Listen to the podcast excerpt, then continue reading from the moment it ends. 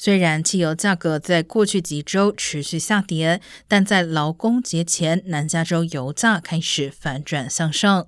洛杉矶县平均油价周四连续第六天上涨，达到每加仑五点三四二元，不过仍比六月十四号的历史最高价六点四六二元便宜一点一二元。而油价逆转上涨，无疑打碎了驾驶人对油价回到每加仑五块美元以下的期待。而虽然南加州六个县的油价都呈现涨势，但全美油价周四仍在下跌，已经降至每加仑三点七五亿元。